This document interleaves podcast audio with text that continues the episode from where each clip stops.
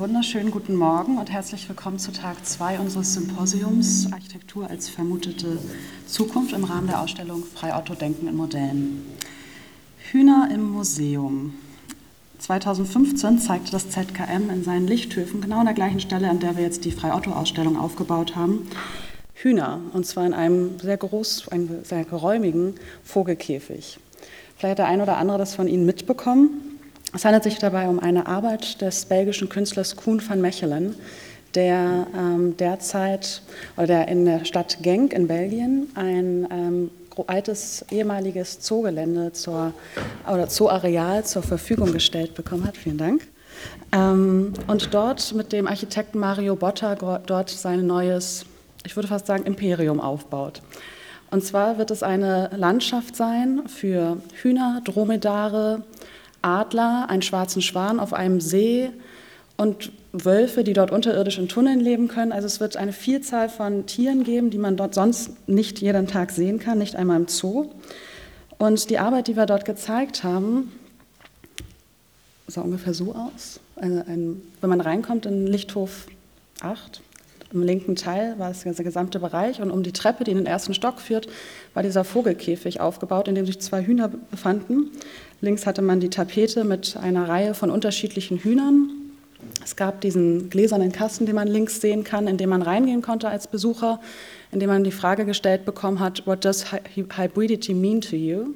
Also die Frage der Hybridität, der Vermischung zweier Arten ähm, stand ganz stark im Fokus. Es gab diverse Bücher, Publikationen von Kuhn van Mechelen, wie man es hier vielleicht noch ganz schön sehen kann an diesem Tisch. Und ähm, es gab ein drei, sehr großes, ich glaube ein vier auf vier Meter großes 3D-gedrucktes Modell dieser architektonischen Landschaft von Botta und van Mechelen, die gerade ähm, in Genk dort entsteht. Ähm, die Arbeiten von Kuhn van Mechelen, vor allem dieses Cosmopolitan Chicken Projekt, das hier an der Wand gezeigt wird von ihm, in dem dessen Rahmen auch der, der Vogelkäfig bei uns installiert wurde, ähm, zehrt daher, dass Kuhn seit über 20 Jahren Hühner züchtet und äh, sie miteinander kreuzt, und zwar die unterschiedlichsten Arten. Er hat festgestellt, dass eigentlich jede Nation sein eigenes Länderhuhn entwickelt hat, sodass das deutsche Huhn in der deutschen Flagge eigentlich gezüchtet ist, nämlich schwarz-rot-gold. Das französische Huhn hat blaue Füße, äh, einen roten Kamm und ist weiß, äh, also auch hier die Nationalflaggen. Und er hat aber angefangen, anders als in der klassischen Tierzucht, die unterschiedlichen Nationalitäten in diesem Falle, oder die unterschiedlichen Arten der Hühner, ich versuche das Wort Rasse in diesem Falle zu vermeiden, ähm, miteinander zu kreuzen und ähm, damit zu einem Cosmopolitan Chicken zu kommen. Ähm, warum macht er das Ganze? Für ihn ist es ähm, eigentlich ein Bild für uns Menschen, weil es ihm bei dieser Vermischung der Nationalitäten eigentlich darum geht, zu zeigen, dass wir Menschen eigentlich erst durch die Vielfalt eine, eine, ein, ein Reichtum gewinnen und ein Reichtum für uns, äh, ein Reichtum für uns daraus schöpfen können. Ähm, deswegen hat er auch die Urhühner äh, in den Käfig für uns mitgebracht und dort äh, präsentiert. Und zwar waren es nur zwei Hühner, das ist das Himalaya-Chicken ähm, aus dem Himalaya, ähm, das Urhühnchen, von dem alle Hühner letztendlich abstammen. Und ähm, das Schönste für uns eigentlich bei dem Aufbau der Ausstellung war, dass irgendwann der, der Veterinärmediziner kam und ähm, meinte, das geht aber nicht, weil dieser Hahn, der braucht auf jeden Fall noch ein paar mehr Hühner, der, der, der kann das gar nicht. Und der Veterinärmediziner ist einfach von diesem ganz typischen Modell ausgegangen, wie es heutzutage in der Hühnerzucht ist. Aber dieser Hahn ist einfach noch so dieser Urhahn, der wäre überhaupt nicht darauf klargekommen, wenn er noch drei, vier andere Hühner, weibliche Hühner oder ja, Hühner dabei gewesen wären. Ähm, also da konnten wir ihn auch nochmal belehren und es ist einfach ein ganz, anderes, ein ganz anderer Ansatz und ein sehr schönes Beispiel dafür, wie wir aus der Natur ähm, etwas ableiten können für uns, für die Kunst und für etwas, was hier am ZKM ist. Eine andere Sache, die ich gerne kurz zeigen möchte, ist äh, diese Arbeit. Es ist ein sechsminütiges Video, das ich, weiß Gott nicht, äh, komplett abspielen werde. Aber darf ich einmal ganz leisen Ton dazu haben? Liebe Techniker da hinten. Darf ich kurz ein bisschen Ton haben? Ähm, das habe ich noch spontan mit reingenommen, weil ähm, weil wir ja gestern Abend diesen sehr schönen ähm, zukunftsweisenden Vortrag von, oder diese beiden Vorträge von Jan Knippers und Achim Menges hatten und ich mich ganz kurz ein bisschen geärgert habe, weil im Rahmen dieser Exoevolutionsausstellung, in der wir auch die Hühner gezeigt haben, haben wir unter anderem äh, vom MIT Lab Neri Oxman angefragt, mit dieser, für diese Arbeit, die wir letztendlich nicht in Realitas hierher bekommen haben, weil das einfach schlichtweg nicht finanzierbar gewesen wäre. Und so haben wir eine Dokumentation gezeigt, wie dieses Video und ein paar Fotos. Hierbei handelt es sich um einen, einen architektonischen Bau, einen Pavillon könnte man es vielleicht auch nennen, der ähnlich wie die Bauten, die wir gestern in den Vorträgen gezeigt bekommen haben, sehr stark von der Natur inspiriert sind, nämlich von diesen ähm, Seidenspinnerraupen, die verschiedene ähm, Kokons äh, bauen. Ich werde mal ein bisschen vorskippen. Das wurde ähnlich wie gestern in den Vorträgen auf unterschiedlichste Weise ähm, analysiert, recherchiert, ähm, geschaut, wie man das übertragen kann. Es wurde in ein Modell übersetzt. Was ich hier sehr interessant fand, ist allerdings, das ist vielleicht ein kleiner Unterschied zu den Arbeiten, die wir gestern gezeigt bekommen haben, wobei das vielleicht auch nicht der Fokus gestern war, dass sie die Struktur der Seidenspinner oder des, des Webens dieser Seidenspinnerraupen, wie sie ihre Kokons weben, ähm, imitiert haben in einem sehr viel größeren Radius, oder ja, Radius vielleicht, was man hier ganz schön sehen kann. Und dann, ich muss nochmal zurückgehen, ich war zu feilig, dann dieser Pavillon entsteht oder diese Hülle entsteht, die vorgewebt ist, aber dann wird die Natur doch nochmal wieder dazugeholt, indem nämlich dieser Karton mit den Seidenspinnerraupen wieder in den vorgefertigten Pavillon reingesetzt wird, damit sie dort weiterarbeiten können. Das heißt, wir haben eigentlich noch eine erhöhte oder perfektionierteres, ein perfektionierteres Zusammenspiel ähm, von Natur, Wissenschaft und neuesten Technologien. Weil anscheinend diese Seidenspinnerraupen das jetzt nicht irgendwie als etwas, einen Fremdkörper wahrnehmen, sondern dort anscheinend wirklich vielleicht auch ihre eigene Struktur wiedererkennen. Oder ich weiß ehrlich gesagt zu wenig über diese biologischen Prozesse. Ähm, dennoch ich, fand ich es schade, und es, darum ging es ja gestern Abend auch kurz, und das fand ich aber wiederum eigentlich ganz schön, ich fand es einerseits schade, dass wir diese Arbeit aus, über einen großen Teich hierher gebracht haben aus Boston und dachten, wow, wir haben hier was total Tolles gefunden.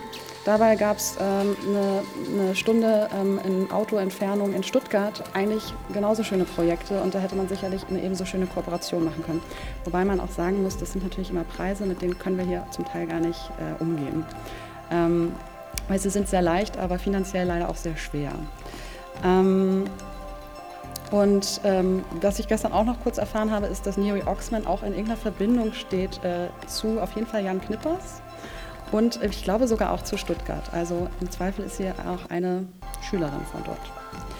Ich switche einmal wieder zu einer weiteren Arbeit. Und zwar, nachdem ich ja eben bedauert habe, dass wir hier den weiten Weg äh, nach Boston gegangen sind, freue ich mich umso mehr, dass wir direkt vor der Exoevolution ein Projekt aus Stuttgart gezeigt haben. Vielleicht kennt es auch der ein oder andere. Und zwar handelt es sich dabei um das Projekt Cloudscapes der Firma Transsolar im Zusammenspiel mit Tetsuo Kondo. Vielleicht war der eine oder andere, auch wenn er nicht hier war, auf der Architekturbiennale 2013 oder so vielleicht. Ich bin mir nicht mehr ganz sicher. Dort gab es auch diese Wolke. Und zwar ähm, sind Transsolar eigentlich Klimaingenieure, die aber neben ihren Bauprojekten, die sie machen, auch so eine Art künstlerischen Hauch manchmal haben und diese Wolke entwickelt haben. Die gab es inzwischen schon auf Theaterbühnen, die gab es, wie gesagt, auf der Architekturbiennale und hier im ZKM gab es sie auch in eben den Lichthöfen, in denen wir gerade Freiotto sehen. Ähm, sie ist im ersten Lichthof entstanden sieht man hier vielleicht ganz schön, da war die Idee, dass wir dort eine schwebende Wolke, ein abgeschlossenes Luftkissen einer Wolke ähm, inszenieren, die dann rüberzieht ähm, in den hinteren Lichthof, wo eine architektonische Struktur aufgebaut ist, eine Brückenkonstruktion, mit der man in das erste OG hinauflaufen kann. Und ähm, letztendlich haben wir oder Transsolar ähm, für diese Installation die Natur imitiert durch, physikalisch, durch die Analyse von physikalischen Prinzipien, wie wir sie draußen haben, natürlich in ganz anderen Dimensionen. Wir hatten Temperatur von 20 oder von 15 bis fast 40 Grad in den oberen Stockwerken. Wir hatten eine Luftfeuchtigkeit von ich weiß gar nicht, was das niedrigste war, aber oben hatten wir fast 100 Prozent Luftfeuchtigkeit. Man hatte dank dieses leichten Disco-Nebels immer so einen gewissen Ölfilm leider, wenn man drin war. Aber man hatte einfach auch diese Erfahrung dieser Wolke. Ähm, und auch hier ging es wieder um das Zusammenspiel von Kunst und Wissenschaft und von die Frage, wie wir das uns aneignen können oder auch die Frage, wie wir uns das überhaupt nicht nur können, sondern wie der Mensch sich immer sowas und diese Lebensräume immer weiter auch aneignet und daraus was ableiten kann und es für sich zu eigen macht. Und eine andere, und das ist dann auch mein letztes Beispiel, ähm, woran ich gestern Abend denken musste bei den Vorträgen, war, wie wir neue Technologien nutzen und wie das unsere Arbeitsweise, unseren Alltag und eigentlich alles in unserem Leben fortschreitend ändert. Ich erinnere mich noch daran, wie ich das erste, ähm, das erste Handy hatte. Das ist nicht allzu lange her, das ist vielleicht 15 Jahre her. Inzwischen hat jeder ein Smartphone. Ähm, es poppen gerade irgendwie frei verkäufliche ähm, Virtual und Augmented Reality Brillen auf. Ähm, ich habe vor, genau, auch im Rahmen der Exoevolution haben wir eine Präsentation von Unternehmen äh, in die Ausstellung integriert, bei der so zukunftsweisende Entwicklungen gezeigt wurden. Und ich erinnere mich daran, dass ich, ähm, wir das recherchiert haben und ich die Microsoft HoloLens sah und dachte, oh mein Gott, wie kann das denn, also wie kann das funktionieren? Es sieht super aus, was da passiert, auch wenn es eine etwas schräge und vielleicht auch abschreckende Vorstellung ist, dass wir alle mit so einer Brille irgendwann rumlaufen. Aber ich fand es total interessant und es war was, was ich mir nicht vorstellen konnte. Erst diese Woche hatte ich ähm, die etwas schräge Erfahrung, dass ich äh, feststellen musste, dass das ZKM so eine HoloLens inzwischen hat, zwei Jahre, nicht mal zwei Jahre später. Und ich möchte einmal ganz kurz dieses äh, zweiminütige Video zeigen, falls, äh, für den Fall, und ich gehe davon aus, dass die meisten diese Brille nicht kennen. Aber die gibt es schon auf dem Markt. Das war falsch. Auch das stimmt nicht. Sorry. system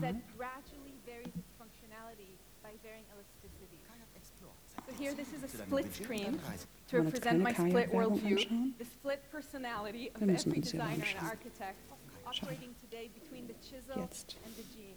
Aber es läuft noch irgendwas anderes im Hintergrund. Sorry. Jetzt.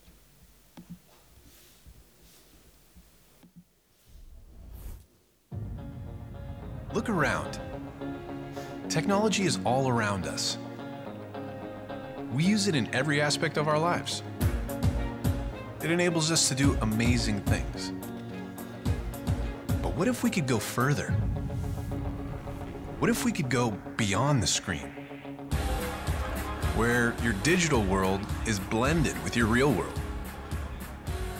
Now we can. This is the world with holograms. What will they enable us to do? New ways to visualize our work. Ich kann es aber im Hintergrund ein bisschen weiterlaufen lassen, dass wir die Zeit nicht ganz zu überziehen. Ähm, und ich war ziemlich begeistert, als ich die Möglichkeit hatte, diese Brille letzte Woche, äh, diese Woche aufzusetzen und zu sehen, was passiert. Augmented Reality versus Virtual Reality. Virtual Reality hat inzwischen selbst die PlayStation, kann sich jeder nach Hause holen. Ist auch eine spannende Erfahrung. Der Körper wird komplett ausgenockt und man weiß nicht mehr, was passiert und man hat das Gefühl, man steht im Wasser und merkt, der Körper streikt sich noch zu bewegen, obwohl man eigentlich weiß, dass man in seinem eigenen Wohnzimmer steht. Hier fand ich die Erfahrung sehr viel extremer, weil ich in dem realen Raum bin. Also ich setze diese Brille auf die ist auch gar nicht so wahnsinnig schwer. Sie ist natürlich nicht eine Brille wie die, die ich jetzt gerade aufhabe, sondern schon eher so ein kleiner Helm, aber doch dennoch weniger als die, als die Virtual Reality Brillen, die man in letzter Zeit sieht. Ähm, und man kann durch sehr ungewohnte Bewegungen, wie was das, was man eben auch im Video saß oder was der Herr dort gerade eben im Video macht, kann man verschiedene Tools öffnen. Man kann, wie man hier gerade in diesem Moment sehr schön sehen kann, sich Modelle reinholen als Hologramm in den realen Raum, in dem man sich befindet. Man kann sich den aktuellen Wetterbericht als großen Screen anschauen.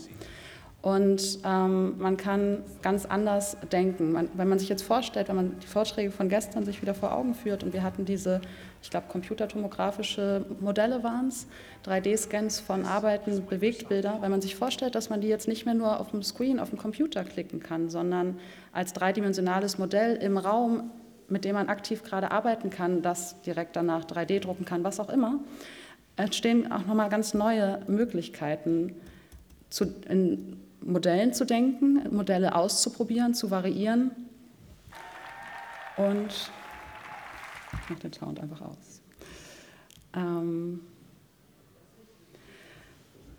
und einfach eine ganz andere praktische Erfahrung zu haben, auch eine ganz andere Lebenserfahrung zu haben. Und ich glaube, dass das eine sehr starke Veränderung für unseren Alltag, für unseren Arbeitsalltag sein wird, wie auch zuvor die Smartphones. Weshalb erzähle ich das Ganze und weshalb zeige ich diese Arbeiten und was hat das mit Frei Otto zu tun? Und ähm, wie gesagt, das diese, diese HoloLens-Brille haben wir derzeit am ZKM. Das liegt daran, dass das ZKM eben nicht nur ein ganz normales Museum ist mit einer Sammlung, das klassische Kunst zeigt, sondern es war schon immer Vorreiter dafür, dass es Medienkunst mit in die Sammlung integriert hat. Und wir sind nicht nur ein Ausstellungsraum, sondern darüber hinaus haben wir auch noch zwei Institute, nämlich das Institut für Bildmedien und das Institut für Musik und Akustik. Und diese Brille haben wir angeschafft im Rahmen des Instituts für Bildmedien, in dem eben auch Entwicklungen neuester Technologien vorangetragen werden. Man geschaut, wie man das auch für den Kunstbetrieb, aber auch für ein jedermann eigentlich äh, nutzen kann. Und so entwickeln wir auch an dieser Stelle gerade oder bemühen uns dort irgendwie an den neuen Entwicklungen teilzuhaben und diese auch für uns zu nutzen. Ähm, die Beispiele, die ich da vorgezeigt habe, sind Beispiele von Arbeiten, die wir vor nicht allzu langer Zeit gezeigt haben. Und es geht nicht um das, was man unter einer klassischen Kunstausstellung versteht, sondern es sind Verbindungen zwischen Kunst und Wissenschaft. Genauso wie diese Verbindung zwischen der Naturwissenschaft und neuen Technologien beschäftigen wir uns viel mit dem Datenfluss, der uns gerade alle umgibt. Wie verändert das Internet unser, unseren Alltag, unser Leben? All das sieht man eigentlich in jedem Moment im ZKM. Wir arbeiten gerade an einer Ausstellung namens Hybrid Layers, die im Sommer eröffnen wird. Wir hatten die Code N-Messe hier, eine Start-up-Messe, die sonst vorher auf der CeBIT in Hannover zu sehen war. Und all das verschmilzt hier aber bei uns mit der Kunst und wird damit einem hoffentlich breiten Publikum zugänglich gemacht und eröffnet ganz neue Perspektiven. Ähm, und wenn ich mir jetzt anschaue, was man in der Frei-Otto-Ausstellung sieht und wenn man sich die Reaktionen der Besucher in der Ausstellung anschaut, also es sind nicht nur, es sind wahnsinnig viele Architekten, die endlich mal zu uns kommen. Ich glaube, die sind sonst alle nicht hier. Aber darüber hinaus kann man wirklich mit jedem in diese Ausstellung gehen und ich glaube, jeder findet dort was. Sei es, also bei diesem 50 Meter langen Modelltisch, klar, der fasziniert jeden. Die ganze Inszenierung ist auch, finde ich, sehr schön geworden.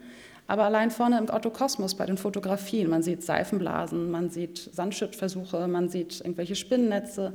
Da kriegt ja eigentlich jeder einen Zugang dazu. Selbst ein fünfjähriges Kind, hat, das mit Seifenblasen gespielt hat, sieht darin irgendwas und erkennt darin was wieder und kriegt auf ein einfaches den Bezug zu dem Modelltisch hinten hergestellt, wenn es dann möchte.